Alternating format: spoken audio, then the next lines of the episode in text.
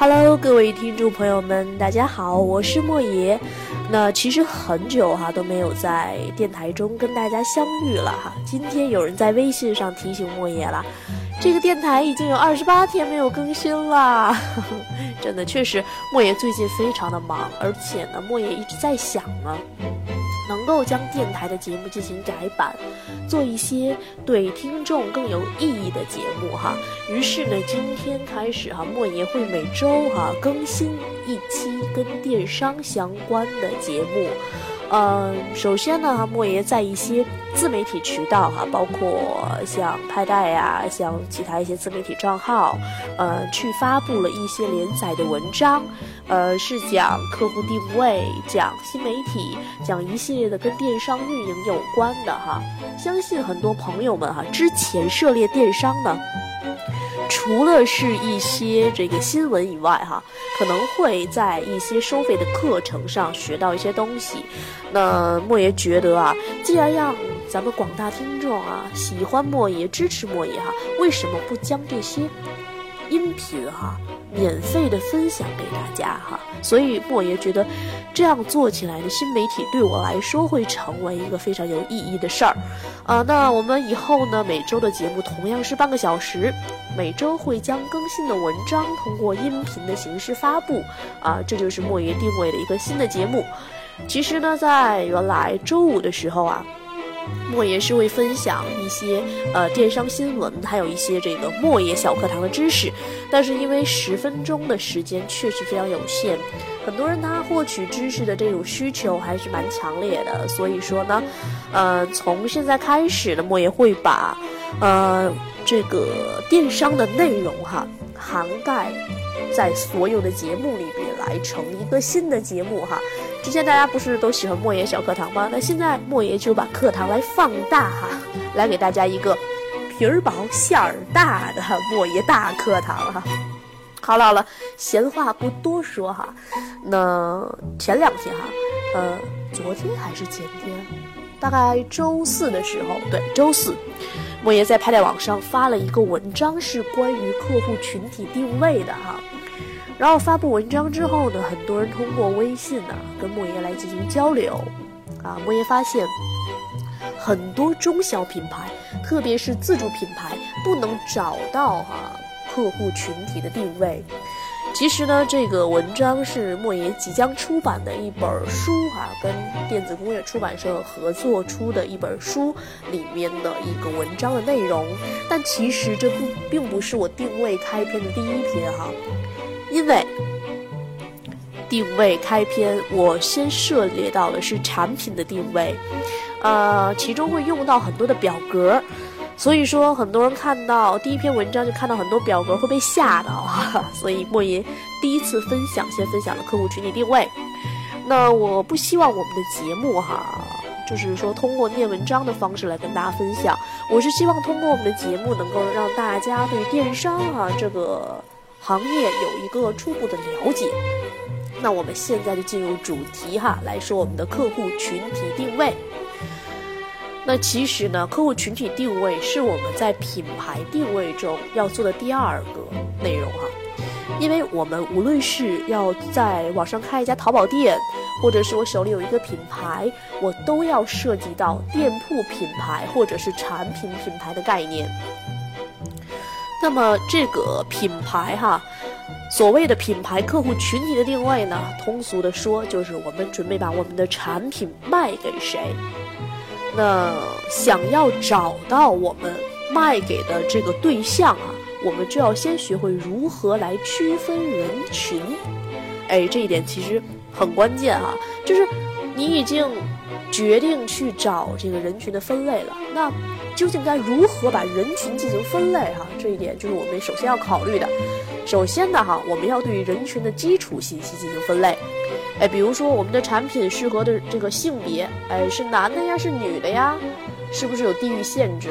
你说我非要把这个啊四季啊供暖的冬暖的产品来卖给北方它有暖气的家庭，那肯定不现实，是不是？要考虑产品是不是有地域的限制。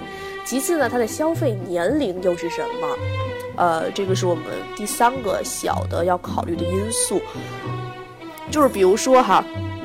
我们非要把 iPhone 四或者 iPhone 五的，或者是 iPhone 五 S 吧，这种苹果的手机壳哈，来卖给一些老年人的市场。我设计的是中老年适配的苹果的手机壳，呃，整体呢可能这个市场就会很细分很小了，因为它整个这个苹果手机的市场呢，就是针对一些青年人，还有一些呃，就是青少年会多一些。前两天啊，就在这个。图书馆看书，哎呀，木爷就感叹，哎呀，现在的这个小学生们啊，哎呀，这生活，哎，不是小学生，初中生，这生活太优越了，呃，这么好的图书馆的设备哈，一个一个的这个初高中的学生哈，啊，一人拿一个 iPad，然后有电嘛，有电源在这个桌子下面嘛，然后都一个接着电，啊，这边呢 iPad 放着视频，放着歌啊，那边就读着书，读着报。其实哈，现在包括一些数码产品，它已经能够打通到这个青年的消费群体以及少年的消费群体了。所以说，可能相对来说，我们要把这个手机壳、皮套这一系列的产品啊，要卖给老年人，可能就会差一些哈。那对这些人群的进行一些基础信息的划分呢，其实是我们在客户群体定位中要进行第一步筛选的维度，就是原来有很大一部分群体，经过我对性别、地域、年龄等等啊，包括兴趣爱好，包括一系列基础信息划分，我把这个人群啊，中国十三亿人口，我给筛选到呃三千万了，这是一个。呃，初步的筛选，把它划定在一个比较小的范围。那第二步呢，我们将人群筛选出来，我们会从他的兴趣爱好、消费行为、客户来源以及他接受的价位进行分析，最终来确定我们的客户群体。这句话其实蛮好理解的哈，兴趣爱好很容易理解，就是说，呃。比如说哈，我们分析到这群人他喜欢苹果手机，那苹果手机的这样一群用户，他除了喜欢手机的一些基础功能以外，他还有什么样的兴趣爱好？比如说呢，对视觉及客户体验要求比较高，这可能是他选择苹果的这样一个啊原因。又或者说呀，他可能对产品本身的可用性以及它的这种。运转的速度需求比较高，这都是来凸显他兴趣爱好的点。消费行为呢，就是说，呃，客户是喜欢网购啊，还是说喜欢通过电视购物啊？啊，这个莫爷家二舅哈就特别喜欢这电视购物，天天看到这电视宣传呀，哎呀就特兴奋的买。现在还是是哪个电视购物？三家购物是什么购物的？这样一个。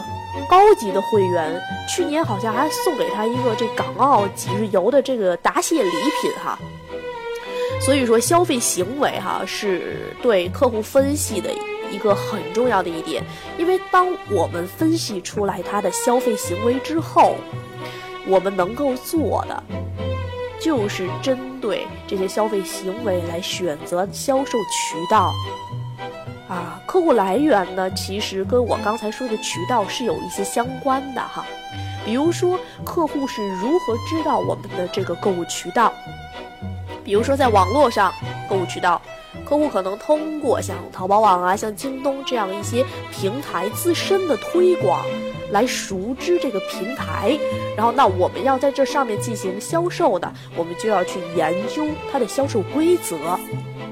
啊，那如果说呢，这个，呃，客户是通过电视购物进来的呢，我们就要知道他是在什么时间节点去看到这档节目，对不对？所以客户来源也是我们在客户群体定位中非常重要的一点。那接受价位呢，就更不用说了哈。这客户是买便宜的东西还是买贵的东西啊？我们的东西究竟是卖给什么样消费能力的人的？当然是跟我们客户群体定位息息相关的啦。那说了这么多哈，可能大家会觉得比较抽象。下面我用健康产业来给大家进行举例。其实很多人呢都爱喝茶。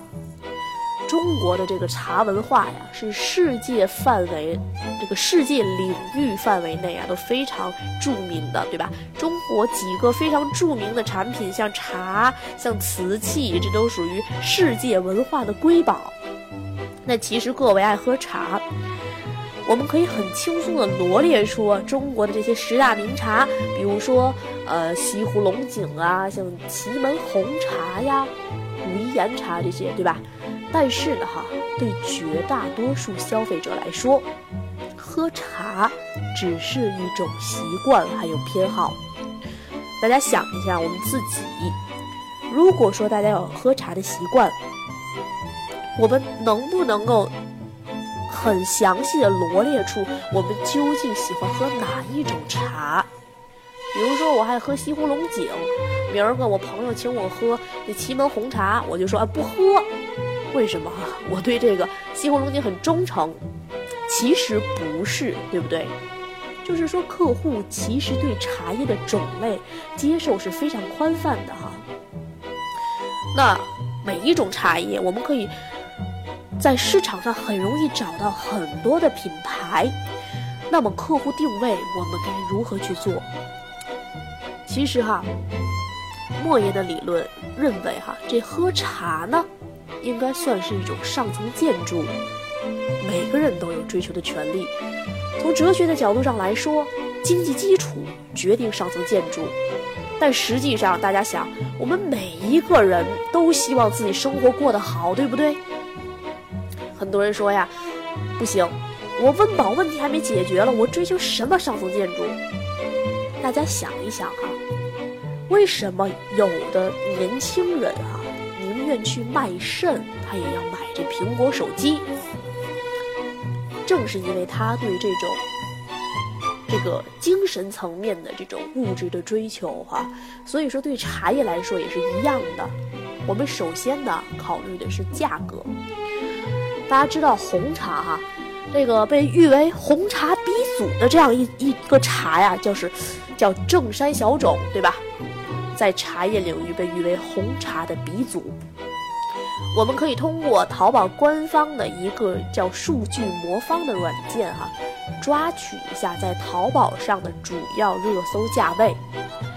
我们看到哈，一百元以下的有一个价位区间段，一百到三百元的这样一个价位区间段，另外三百到八百，还有八百到两千，这个等等的价位吧，我们会发现哈。这个一百元以下，还有一百到三百的，那肯定是因为价格因素，购买的人会比较多。大家想一下，如果你没有喝过正山小种，当莫爷告诉你正山小种是一款非常好的茶的时候，你不确定它的口感，以及它这种茶叶的口口感啊、味道啊，以及它的茶性非常适合你的时候，你会上来买非常贵的茶吗？莫爷觉得肯定不会哈。当你前期哈去市场上去找，肯定会找可能几十块钱的茶叶，或者是说啊好一点的上百块钱，对吧？但实际上哈，在淘宝上也是这样的哈。呃，一百元以下的，还有一百到三百的，它是卖卖的销量是非常好的哈。另外哈，三百到两百，两百到这个呃不，三百到八百。还有八百到两千这两个档次哈，也是有很多小众的卖家有很不错的成交。莫言为了用这个茶叶举例，特地去逛了一下这个线下的一些茶叶市场，然后啊，就发现了一个很有趣的问题。我们问到这个线正山小种，在线上几十块钱的成交很好，但是到线下茶叶市场呢？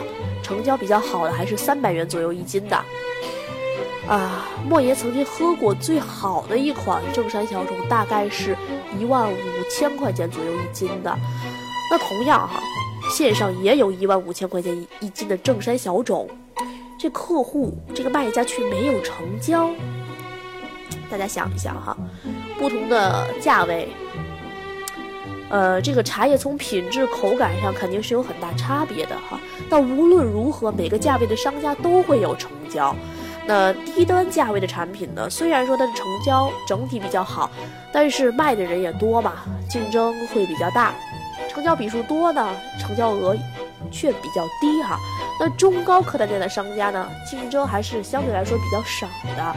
那它的成交笔数虽然不多哈，啊，但是成交额很高，这就说明了一个价位区间，就每一个价位区间其实都有它的市场。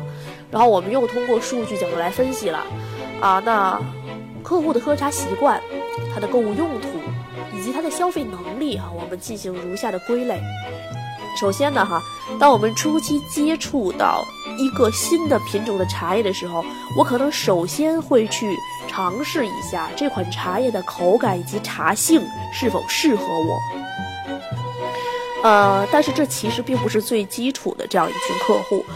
最基础的客户其实是用茶叶来代替其他的饮品啊！大家想一下啊，在我们办公室中会不会有一些同事，他每天呢拿一个袋泡，或者是说啊一些在网上购来的茶，然后去代替水，因为水本身没有什么太多的味道啊。很多人为了让自己多喝水，可能会配备一些饮品哈。这就是莫爷所谓的哈用茶叶代替其他的饮品。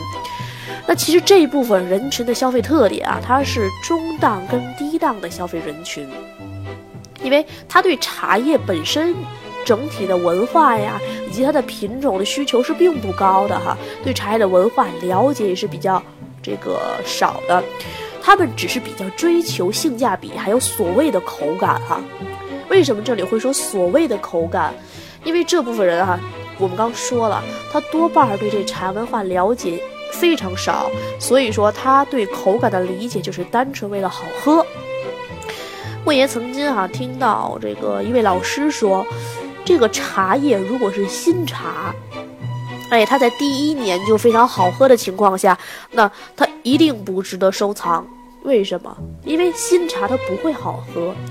茶叶中最有营养的成分呢是茶多酚哈，还有茶单宁这种成分。那其实它本身就是很苦很涩的哈。如果我们的新茶想要好喝，唯一的一个做法就是剔除茶叶中所有的营养成分。大家想一下，这营养成分都剔除了，茶叶一定不苦不涩，它肯定会好喝。那为什么我们说茶叶要放到三年哈？它要在它存放的罐子中进行二次发酵，让这些茶单宁还有这些茶多酚跟空气呃在二次氧化，然后让它的发酵后的口感变得更醇和。所以说，当很多人不知道这种茶的特性的时候，我们就用好喝来判断它所谓的口感，对不对？那除了这一部分人群以外呢？刚刚莫爷在前面提到的就是茶叶的初级爱好者。初级的爱好者呢，就是说他有喝茶的需求，但是他同样是一个中低档消费人群，因为这部分客户呢，他不仅仅在追求茶叶的这个种类和口感了，对吧？他可能会追求他所谓的这个呃产区呀。它对应的品种啊，甚至是有有一些品牌呀，比如说我们大家现在线下哈比较常购买的，像这个啊天福茗茶吧，或者呢是一些其他品牌的这样一个茶叶，呃，我们可能通常会觉得它是一个还算比较不错的品牌，因为我在。线下的超市，在一些茶叶城是可以看到的，对吧？但是这部分客户呢，其实你卖给他一个一饼非常好的茶，跟一饼这个一般般的茶，他可能也不太能分辨啊，基本上还是一个牛饮的情况。那上升到第三类人群呢，可能会是一个叫做礼品茶的概念哈，啊，我们该 讨好领导了哈，该让老师给我们考试加分了。该种种的情况哈，我们涉及到礼品，它相对来说哈，就会对这个消费能力有一定的提升，至少是中档及高档的消费群体。那这一部分客户呢，首先关注的就是这个茶叶是不是大众所熟知的品牌。其次呢，他们会关注茶叶的包装啊及口感的描述，因为为什么会关心茶叶的包装？因为送礼好看嘛。口感的描述可能大家会试喝一下，因为毕竟送了不要太丢人嘛，对不对？所以这一部分礼品茶呢，它是有它固定的市场的，对不对？然后再往上提升一点啊，就是一些对茶叶中高级的爱好者了，他们同样是一些高档消费人群。这部分人呢，开始关注茶叶与养生的关系，以及茶叶的文化，通过饮茶及高品质的生活，达到修身养性的目的。哎呀，说到这儿啊，莫言又回到刚才那个话题了。很多人说，我这温饱还没解决了，我喝什么高端茶呀？但是其实哈，真正对茶叶非常虔诚的人，他可以在。呃，衣食住行哈，各个方面去节约，但是这个茶叶的消费，还是一般的人都能够 支付得起的。为什么这么说哈？呃，这种中高档的茶，比如说两千块钱一斤哈，我们每天正常饮茶饮一个六克到八克，这一斤哈也能喝不老少天的了。啊，一天这是我的一个兴趣爱好。而且我当做一个养生预防的这样一个饮品来喝啊，一天十几块钱或者几十块钱，还是大部分家庭还是都可以承受的，对不对？因为他爱好嘛，他可以在别的方面去省一些啊。两千块钱一个月，我我不开车啊，一个月的油钱，再少买两件衣服，很多人就出来了，是吧？嗯，其实哈，说到这个，还有一个概念啊，叫做私房茶。它是真正针对这种对茶叶非常虔诚的这样一个群体，呃，莫爷最早听到这个私房茶的概念呢，是从一位啊叫郑岩先生的这个老师那边听到的哈。老师的私房茶会所呢，除了提供给高端人士进行交友谈事儿哈、修身养性的场所以外呢，还提供收藏的这种私房茶。目标客户呢，这种对茶不仅虔诚，而且愿意帮助老师去传播这种茶叶文化哈。